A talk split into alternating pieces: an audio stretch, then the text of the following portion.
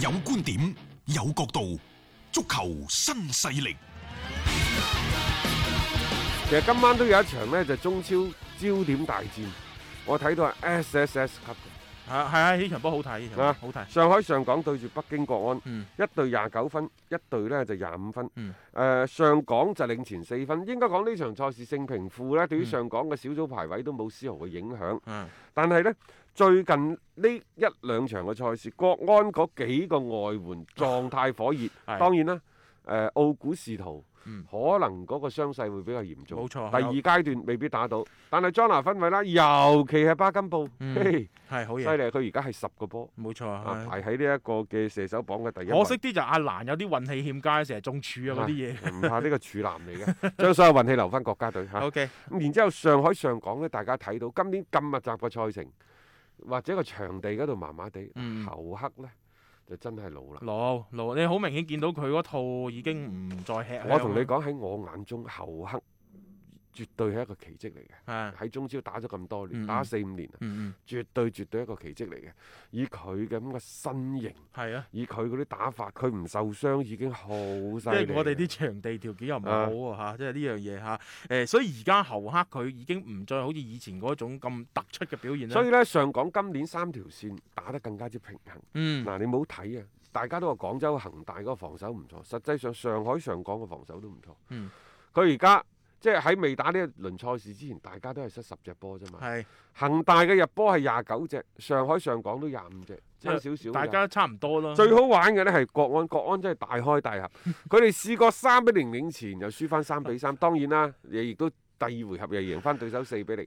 所以佢而家呢，佢打咗十二場嘅賽事，佢失咗十八隻波，嗯亦就係場均失一點五隻。呢、個水準點講都講唔過去嘅。嗯嗯。北京國安嘅後防線呢，就大家知道呢兩個賽季都係咁跳脱㗎啦嗯漏斗咁樣噶啦。但係呢，佢今年嘅火力係全中超最猛，好猛啊，三十二隻入波啊，至平今均差為唔多止嗯一場有三隻接近。啊！你就頭先數嗰幾位都已經夠恐怖啦，咁 你你間中仲有啲國內球員可能即係企出嚟去做貢獻，即係等等。你可以睇到即係呢場波係一場咧，一隊叫攻守平衡嘅球隊去面對一隊都攻擊火力特別強嘅隊伍。我又想問下，即係嗰個乜乜乜嘢體壇大報誒，嗯呃佢、就覺得呢，就即係廣州恒大嘅替補席啊係嘅係實力唔得遠係遠立啊嚇，遠啦。啊我又想問你，上海上港嘅替補席係咪遠啦呢？係大家話唔係啊，又有咩陳彬彬啊，諸如此類，個個都打得㗎。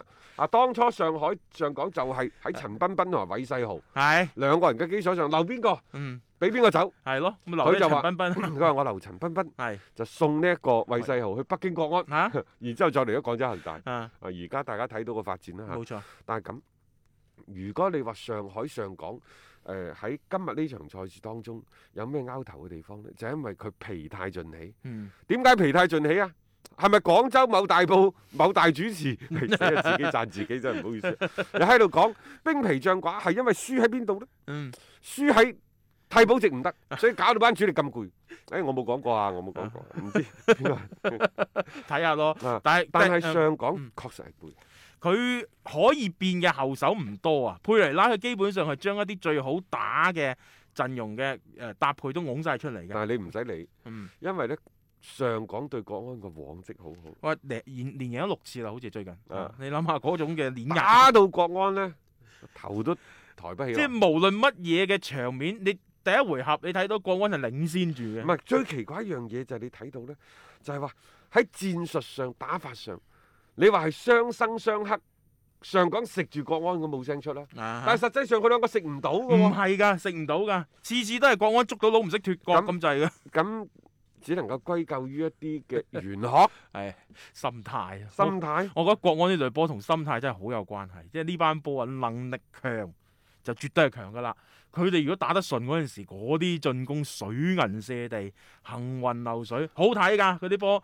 但係往往仲有佢自己人哋懷疑自己人哋保連奴啊啊都嚟啦，啊啊咩咩咩菲蘭多嗰個啊小保連奴啊嘛，小保連奴，個佢個名叫費南菲費菲蘭蘭蘭費蘭多，多係咯，佢小保連奴係點嚟嘅赤咧？號啊嘛話係唔係佢哋自己北京啲媒俾體吹佢水㗎嘛？啊？即係話好過保連奴嘅收購啊嘛， 後尾打不過亂好啦似最近係打起咗啊，真係誒咁等又咁打起耐少。少啊即。係希望有個好嘅表現咯，即係反正呢場波其實係值得去睇嘅，即係大家互相之間針尖對嗯麥芒，同埋睇下國安可唔可以突破自己嘅心魔啊！相差四分，如果呢場波都贏唔到嘅話咧，跌埋心水攞第二咧，去打呢個爭冠組就算數啦。係啦嗯咁啊，與此同時呢，就誒、呃其實今晚作為週末呢，多少仲有啲咁多嗰啲嗯誒足彩方面、嗯競彩方面賽事呢，可以同大家去分享下嘅。嗯咁啊但係呢，就係咁，因為琴日呢，就歐洲超級杯啊、有歐聯杯啊嗯等等嘅賽事，誒、最終呢，超級杯嗰度打到加 時，誒二比一啊嘛，拜仁 呢拜就仁贏二比一所。以嗱，呢杯賽咧唔係話你真係強就一定碾壓同埋嘅西維爾呢，真係杯賽之王，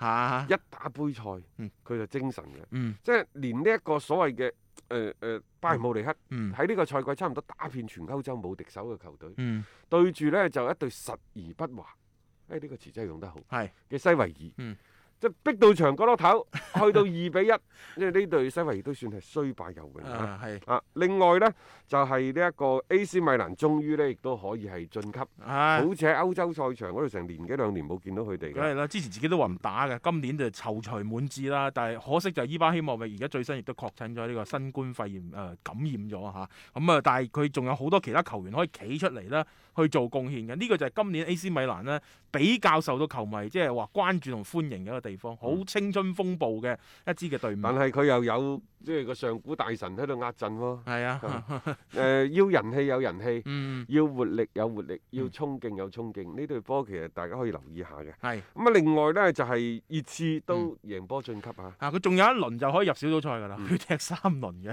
嘅， 所以我話佢贏波晉級咯，係啦冇話佢有機會打小賽， 係都頭痕噶。係都冇頭錯痕嘅係啊啊，嗯誒而家對於阿里，阿里會唔會係成為呢就摩連奴嗯嘅一個心魔呢？嗯因為當初喺曼聯嘅時候，即係佢同埋保羅普巴係二選一，嗯，最終呢，曼聯做咗一個極其錯誤嘅決定。揀咗摩羅保極巴其，極其嘅錯誤啊，唔係話因為佢揀咗保羅普巴，嗯而係喺教練同球員之間揀球員啊係真係錯咗九成九嘅。嗯，嗯冇你錯。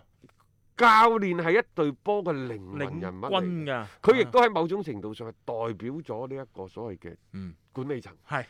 冇錯，即即 如果你係更衣室大過管理層，凌駕喺管理層之上咧，嗯因為你呢個俱樂部就內亂嘅，有兩個核心㗎啦嗯。嗯所以曼聯係做咗一個錯誤嘅選擇題。嗯而家好似摩連奴喺度逼緊列維，嗯，同樣再係你去做選選擇題。擇係，佢今次選擇嘅對手係阿里，嗯咁然之後呢，你揀唔揀？嗯佢佢可能佢通過呢樣嘢呢，佢想解除自己嘅心魔。嗯啊，摩連奴係有啲喺鋼絲上邊玩火嘅跡象，係，佢想撩興呢一個嘅阿里嗯啊，逼管理層去再做一次嘅選擇。選擇我唔知係呢一種講法啱唔啱，嗯。但係我有咁嘅直覺，大家不妨拭目以待啊。 O K 啦嚇，咁我哋今日亦都先同大家跟進住以上嘅一啲內容先啦。咁聽日咧繼續都係傍晚嘅六點鐘，繼續有足球新勢力約定各位。